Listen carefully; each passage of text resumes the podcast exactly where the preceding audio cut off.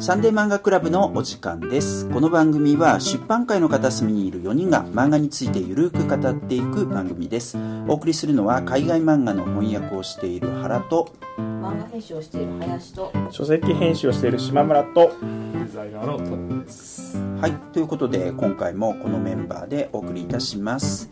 えー今日は誰がどんな漫画を取り上げてくれるんでしょうか？はい私島村が板垣パルさんの、えーボタボタ」という漫画をご紹介します。はい、どんな作品なんでしょう？はい、えー、とこのま漫画は、えー、と1巻だけのこの1冊だけの漫画で終わってる完結してる作品です。これは日本文芸社から、えー、と2021年4月に、えー刊行されています。で書質は、えー週刊漫画娯楽ですでこの板垣パルさんっていうのは、えっと、91年生まれのですね、まあ、女性の漫画家さんです。で2016年に「週刊チャンピオン」で短期連載短短期連載で「ビートコンプレックス」という漫画を描きました。でこれを発展発展させたのが、えーあの人気作になった「ビースターズ」でした。でこれ高い評価を得てですね、まあ、すぐにこう文化庁芸、えーメディア芸術祭のこう新人賞だったりとか手塚治虫文化賞のし、えーまあ、新人賞ですねを受賞しています。でまあ父親はグラップラーバキの板垣圭あの板垣先生。もうサラブレッドなわけですね。でちなみに今自伝的エッセイ漫画「パルのグラフィティ」という漫画大漫画をですねキスで連載して不定期かな？連載しているので、まあ、あのそういう特殊な一家で育ったあの話もこう出してってるみたいですね。結構では何子供の頃の話もしてると？えー、そうですね。ああのまだなえっ、となんそんなに長くやってないので分かんないんですけど、まあ、最初は隠してたらしいんですけれども、まあ、今は結構オープンにしているということです。で、この漫画なんですけども、えー主人公、まあ女性なんですけど、ひがりまこさん。29歳女性ですね。で、彼女とてもまあ孤独を感じていて、こう理想なパートナーを探しているんですけれども、まあ得意な、あの、体質を持っていて、極度の潔癖症なんですね。で、汚れ、汚いものに触れると、こう鼻血が出ちゃう、バーッと。で、なので、こう男性といい感じになってですね、じゃあ、こう、まあ一緒にこう、セックスしましょうというふうになってもですね、こう相手がちゃんとお風呂入ってなかったりだとか、あと、お金をこう浪費することも汚いっていう認定になるみたいで、こういう場合もこっちがドバッと出てしまうんですね。で、こんな、あの、得意な体質を持っている、こう、まこさんがですね、こう真実の愛を探すっていうのがストーリーになっています。で、どうですか皆さん？あの、ちょっと一言印象を いただけますでしょうか？じゃあ、原さんじゃあお願いします。はい。えーっとそうですね。あのーまあこのポッドキャストやってますからやっぱ一巻本とかって目にが行きやすくて、うん。あの俺も買って読んでました、でえっとまあど俺はなんかねそんなにきだなとは思えなかったんだよな、なんでだろうね。で、まあ、もちろんビースターズの人気とかは知っててで俺もビースターズも読み切ってないんだけど最初4巻ぐらいで止まっちゃってんだけどさ。うんって言ったところでななんだろうなあのただね興味深いなって思ったポイントはこの潔癖症みたいなそういうテーマってやっぱこのコロナ禍の中だとやっぱいろいろ考えさせるところはあるから、うんうん。まあ、そういったところはあの面白いなと思ったところ。それからあと漫画家さんやっぱり結構むちゃくちゃなことを書きたいみたいなことは結構あるんじゃないかと思うので、うんうんうんうん。そういう意味ではまあまあそういうことが実現されてる漫画だよなっていう,、えーところはすごくある、で絵的にも絵まあ、俺、ま、漫画の絵がうまいかうまくないかとかってよくわからないけれどもあの絵うまい人なんじゃないかと想像するがデフォルメされた絵とかの感じが結構海外のさなんつったらいいんだろうなカートゥーン的なデフォルメになってたりするから、そういうところとかは面白いなって思う。なんでこういう選択するんだろうみたいなところ、うんうん。はい。まあ、とりあえずそんなところですかね。じゃあ林さんはいかがでしょうか？私はですねこれこれ超個人的な理由で、あの食わず嫌いだったんですよ、うんうん。あの板垣パルさん、うんうん。うんなんかなぜにかというとそのビースターズより前にブラックサッドっていうあ。そのフランスのバンドですですよね。あ出版されたのはフランスですけどうん作者はスペイン人のあそうかスペイン人の人か。のあのファンフがある。っていうそのブラックサっていう作品があってそれも獣を人間を獣化した作品で、非常にこう私はこの作品が好きでうん。初めてビースターズを見た時にあのジャングル大帝におけるライオンキングだなって思った。んですよなるほど。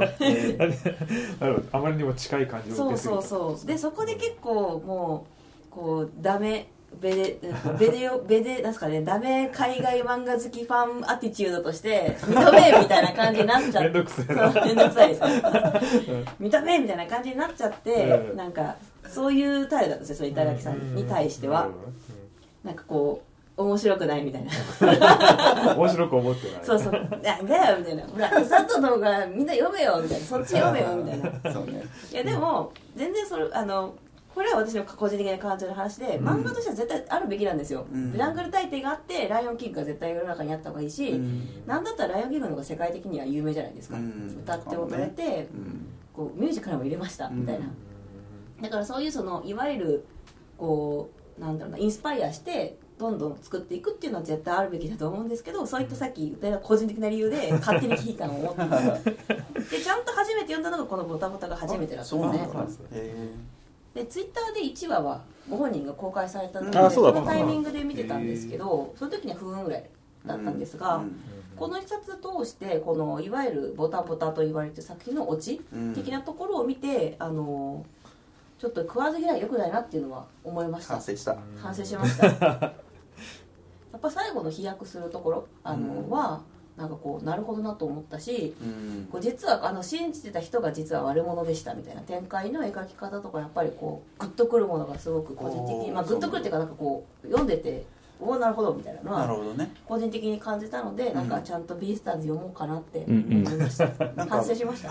俺もビースターズで見よ聞いてないんだけど、あの漫画なんていうか漫画読みとして信頼できる人がすげえ面白いと言っていたので、まあ、いつか読まなきゃなって俺も思ってます。あちなみにさそのブラックサットの話は俺も結構わかるなって思うところあって、うんうん。あの出た時にえっと、やっぱ俺最初結構買ってたんだよね4巻ぐらいまで。であの後書きが書かれてるんだよ最初の12巻とか、はいはい。あその後どうなのか知らないけど、でブラックサットのこととか言及してんのかなとかってやっぱ海外漫画の翻訳してますから、うん。俺が訳してるわけじゃないからはい。どうでもいいっちゃどうでもいいんだけど、ミスターズにあ後書きがそうそうビーターズの後書きがついてて、うん。そこの中で、えっと、ブラックサットのこととか言及するのかなと思ったらそういうの全然なかったから、あのーまあ、別にさなんかこう影響を受けましたとかっていう書かなくても全然いいと思うんだけど、まあ本当に受けてないのかもしれない。しそこは分かんないけどさ、なんかあるかなという期待があったけどなくて、そうなんですよ。あったらだから海外漫画にとってのバンド弟子にとっての後押しになるじゃん。人気作だから、うんうん。それがなかった。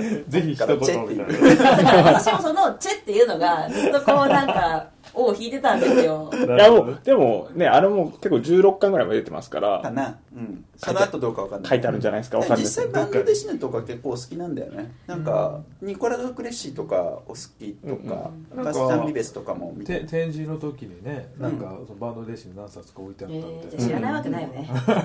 すげえ今嫌な顔してましいやわかんない。もう後書きで書いてるかもしれないから。そうですねうん FBI ちょっと裏を取って。FBI KGB の方ですね。いや怖い怖い怖い。バンドですね KGB はいがはいはい。まあでもでも言うならばだってブラックサッドだってあのホームズあのなんていうの宮崎駿でしたっけ、うん。がやってるあ獣ー。獣のホームズとか影響も受けてるから、あそんな影響あるかどうか知らないあけどな。でもなんか講演会であるって言ってましたよ。あホームズ？あそうだって、うん。えそうなんだ、えうん。ーだからムズいいよそのねあのなんていうのねブラックサッドがブラックサッドが全ての原点 獣の原点なわけじゃないっていうのは分かってはいますよ。そそんなんだって「ライオンキング」あのさジャングル大帝の手塚だってないろんなもんが参照してるから。まあそれがだから漫画の魅力ですよ。隠れるっていうのね。だから本当にこれはイチャモンって分かってるっていう あれです。ファンゆえのそうファンゆえの。米でヤクザの2人がね。俺はヤクザじゃない。じゃあすいません。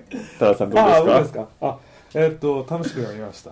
まあだいぶね、あの、その、潔癖症で鼻血、なんか谷岡康、すごいんですよ、これ鼻血の出しが。ブワあ谷岡康二的なね。なんかはい致死量ぐらいで確かに。めっちゃ確かに。これ死んじゃうよぐらい立ち入れて、まあ、そこら辺がだいぶと飛ばした設定だなっていう感じではありますけど、まあ何ですか前あのなんですかね島村さんがあのえっ、と推薦してくださった「俺は短大で」っていう、うん。まあ、不思議な漫画がありましたけど、えまあある意味その裏返しっていうか セックスに異常に取りつかれた女性が間違った方向に全力投球みたいな。確かに。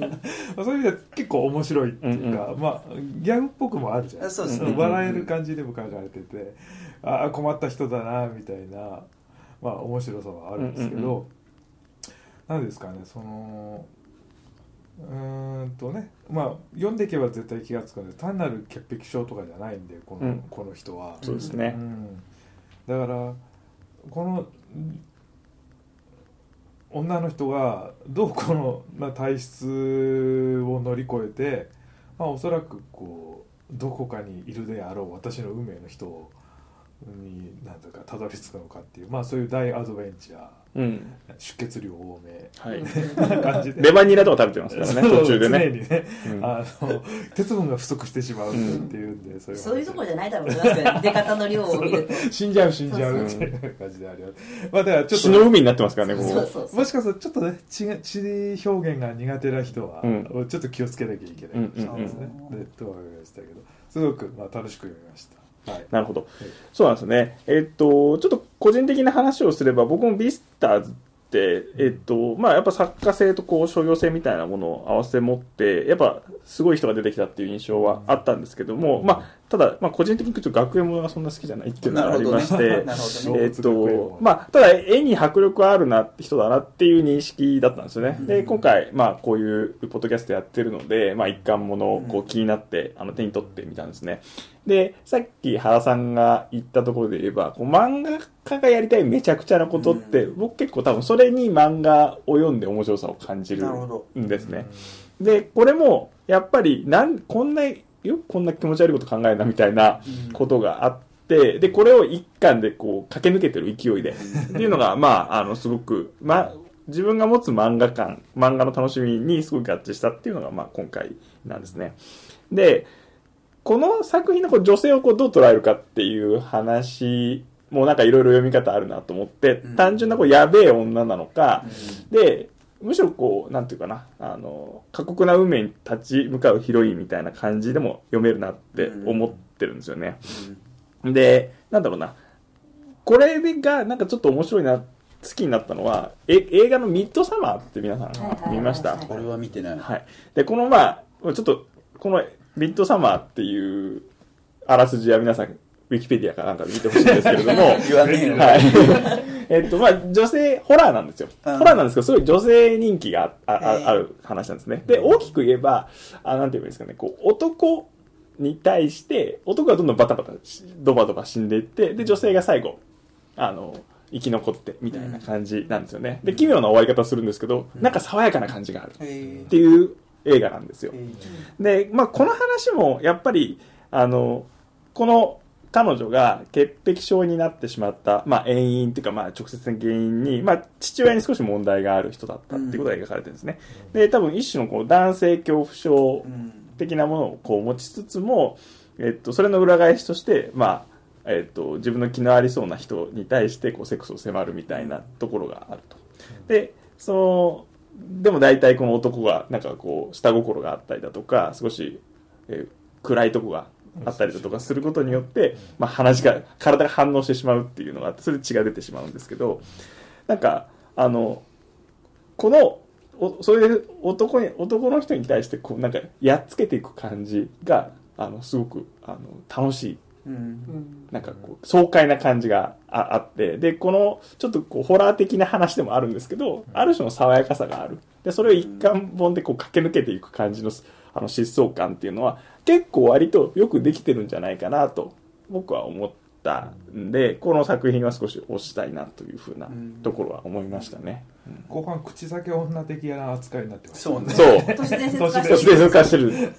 鼻血を出す女ボタボタ女っていう。そう。ですよねボタボタ女っていう。階段を確かにあるそう。そう。そう。う。んそう。ねまあ確かにそう。いったところをだから怪談めいた話都市伝説めいた話をポジティブな形で反転させて終わらせているところとかの爽快感みたいなのはうん。確かにあるかもな、ただっていう気がするな、うん。ただやっぱこうビースターズに感じるなんか絵のなんかちょっとこういなんつうのかなこうスッといかない生々しい感じがうん。あの違和感もちょっとあったりはするんですけど絵のね癖はすごいありますよね、うん。独特のね。独特の。うん絵の癖はありますね。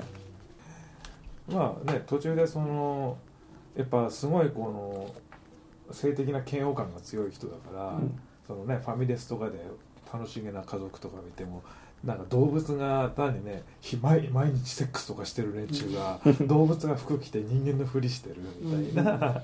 まあちょっとさっきのなんていうんですかね俺は短大で的な発想 のある人ではあるんですけどなんていうんですかねものすごいその日本的な感覚で言うと汚れみたいな、うんうん。うんものがあの根底にある、うんまあ女男性嫌悪とかもあると思うんですけどうーん多分その晴れと汚れみたいなうんものがうーんこの作品の根底にすごくあるような気がするんですよね、うんうんうん。多分この女性がものすごい大量出血するっていうのはあの経血のメタファーじゃないですかうん明らかに、ねああなるほど、うんうんうん。でその月経を迎えてる女性はその聖なる領域に入り込めないっていうのがあるわけですけど、汚れの観念としては、うん。なんていうかそのななんつうのかな。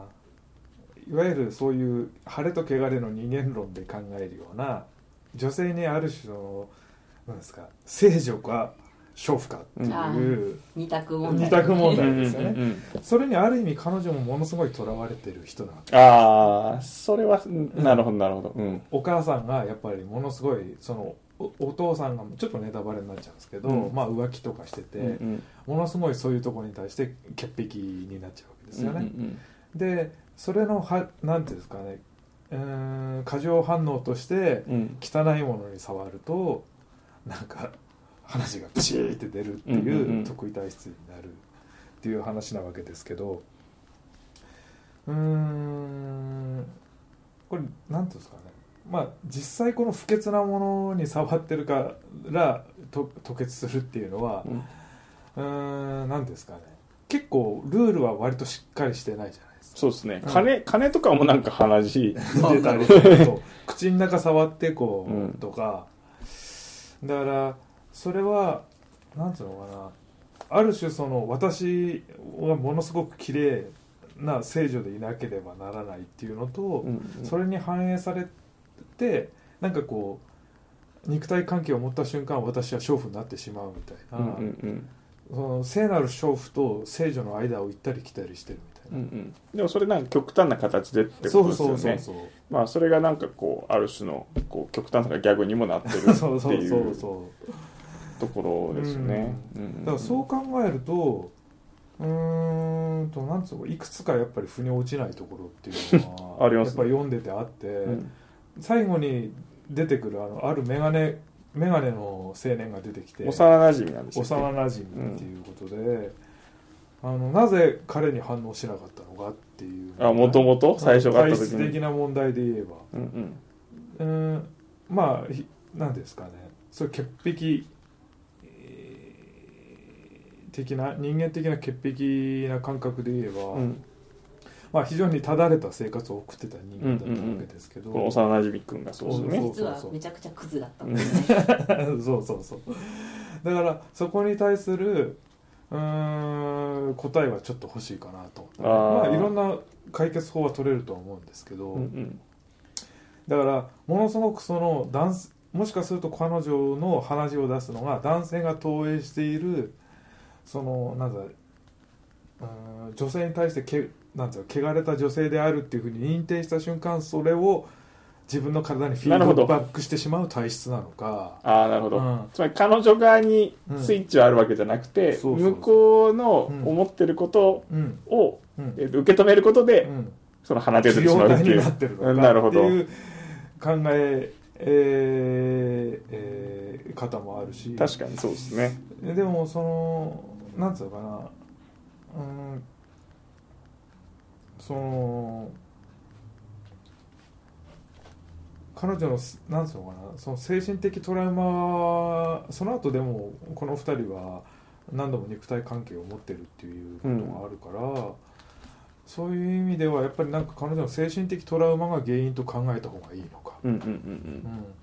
そうですね、うん、でもそ鼻血の方はずっと信用してたんだけど鼻血の方が先に反応しちゃうわけじゃうんないですか、うんうんだからそこの整合性がどうなるのかなっていうのはちょっと考えちゃうんですよね、まあ、一方ではうん。割と女著者は何も考えずに書いてこう失速したか失踪した感じもあり。ああそうなんですか、うん。連載の感覚は分かんないんで。そう。でもなんかそのあたりが割とこう構造的なとこも読み取れそうな感じもあるしうんなんかこう全速力で駆け抜けてるっていううん。まあ読後感もあり。えまあだからそのまあ漫画家としてこうめちゃくちゃやりたいというえ勢いはある。よねうん勢いがあるっていうものが、まあ割とこれぐらい短いもので読めるっていうのがうん。自分の好みなので、うん。まあそれが結構合致したって感じです。ね。で、今、多分多田さんが読んでなるほどと思って、うん。うん。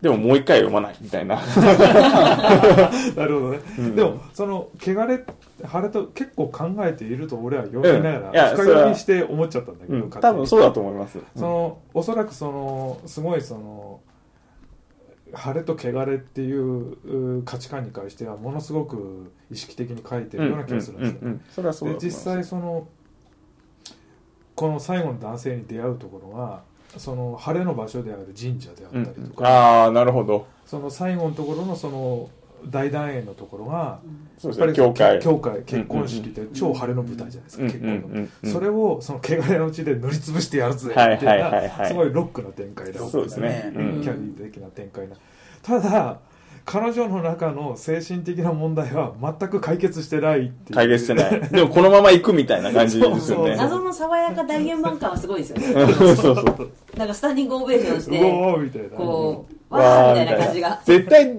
出席者あっけに取られるけど、なんかわーみたいな感じになってる、まあ謎の感じもあるけれど、あとなんか最後のシーンは、その、こう、男の方が、こうう、血まみれの境界を原始するんですよね。なんか、あれ？みたいな。そうそうそれもなんかさっきの多田さんの読みで言えば、少し、あの、合うっていうか、うんそういうふうに、彼女を見た瞬間に見えてしまった瞬間にうん。こう血が出てしまうっていうようなあの話にもつながってきてうじましたそうそうそう。ね。最初は全くもうねもう堂々たるもんだったわけですよ、うんうん。感情移入してない分反応してなかったのかなうんみたいな、うんうんそういうふうに投影してない。でもやっぱりそのなんだろう。あのお母さんの持ってたその男男性は汚い。うん。もしくはあの娼婦か聖女かっていう、うんになんですかね。人間論の世界からいやそういうもんじゃないよっていう感じのなんつうのかな。救いは与えられてないから。ああなるほど。気持ちよくはあるけど。前進した感は全くないみたいな。うんうんうんうんうんこれでいいんだ。あとこれ今気づいたんですけど、うん。結婚式のシーンで新郎新婦のこう親族が座るところで、はいはい。このヒロインの方は結構ガラガラなんですよね。うん。席が。でお母さんいるんですよね。いるんだ。これお母さんだと思うんですよでお母さんが多分一番やばい人だと思うんですよね。その問題の本質の部分そう主人公もちゃんとそのお母さんを教祖とする宗教ができたみたいな話をしたんでますよね、お母親のツッコミはそういえばなかったんやなっていうのは思いましたね。うん確かに確かに。製造者責任がありますよねそうそうそうそうそうね。責任者責え責任そう責任者としてなんか一言。を これぼーぼーっと座ってる人そうぼーっと座っててそこはなんかうん。ないんやなとちょっと 今一言あって叱るべき、そんな目で見てる場合じゃねえよそうそうそうそうもう第三キャキャンディーみたいなことが起こっているのに今みたいな。キャリーっぽいですもんね最後ね。ドバーみたいなね。あとはまあこれはあんまり漫画と関係ないかもですけど、うん。その新婦の方。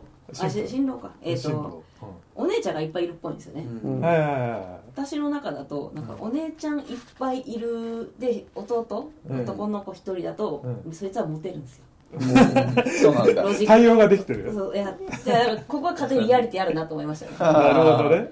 そうそう。女系家いやマ族にいて。ジでそう。女系か長男じゃダメですよ。一番お兄ちゃんで妹じゃなくて姉がいっぱいいるお、うん弟っていうんですかね、モテるんですよ。マジか。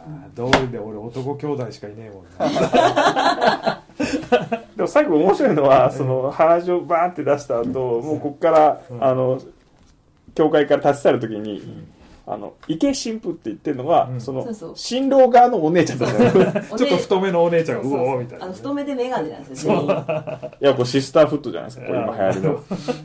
そうなんです。それはディスレと受け取っていいんですか、ええ今のはすげえ悪意があるとちょっと説明がされなさすぎな気がする、うんそうですよね。そうそれは。説明っていうかなんか作っ作っもっと作った方がいいんじゃないですか。そうですね。まあ結構最後でまあこうケツが決まっててそれに合わせてうん。終わらせたっていう感じはありますね、まあでもいずれにせよそのビースターズみたいなすごいヒット作を作って、でなんかちょっとエンタメみたいな方向でうん分かりやすさ分かりやすいっつっていいのかどうか分かんないけど受けそうなエンタメみたいな方向でやってった作家さんだからこそこういうことやれたっていうところもあると思うし、いやそれはそうその時にあのやっぱ好き放題やりたいみたいな気持ちはすごい入ってる漫画なんで、まあ、そこの部分はあのいいなって思える部分かなってすただ俺が好きかって言われたらそんなに好きではないなっていうのは、俺はもうそれはだからやっぱ勢いだがあるからこそ好きじゃねえんだな俺は多分。勢いで持ってってうるわかります、うんうんこれ最後になんか読み切りついてますよね。ちっちゃいですよね。なんだっけ。え白ひげと母音、えうん。今度は谷岡康二じゃなくて小島光 そういうことだよね。そういうことそれはですねでまあこれはなんか一発ネタっぽいですそうですね、そうなんだな。でも後書きによるとそれをなんかねもうちょっと膨らませるかもみたいな。ああそんなこと書いてあるんですそそのキャラを使うだけなのかわかんない。けど、え白ひげと母音こういうひろひげと母音ってユニユニコーンになんか曲ありますけどね。ー、読んでなかった最後のと。ころ、ああなるほど。うん。娯楽編集に。娯楽は娯楽編集娯楽は怖かったみたいな。なるヤクザっぽい感じのね。ほどね、えーヤクザ漫画たくさんやってますからね。そうですよ。はい。そうですね。これはダッシュで駆け抜ける作品ということで、うんまあぜひ見てみてください。なんかビースターズしか知らないっていう人はねぜひ絶対読んだ方がいい一冊だあと思いますよね、他にもそしてあんの？これが初の作品集ぐらいなの？へえどうなんだろう？とどうだったかな？原点ビーストコンプレックスっていうのはここに書いてありますけどあとビースターズって感じ？短そうですね。短編集。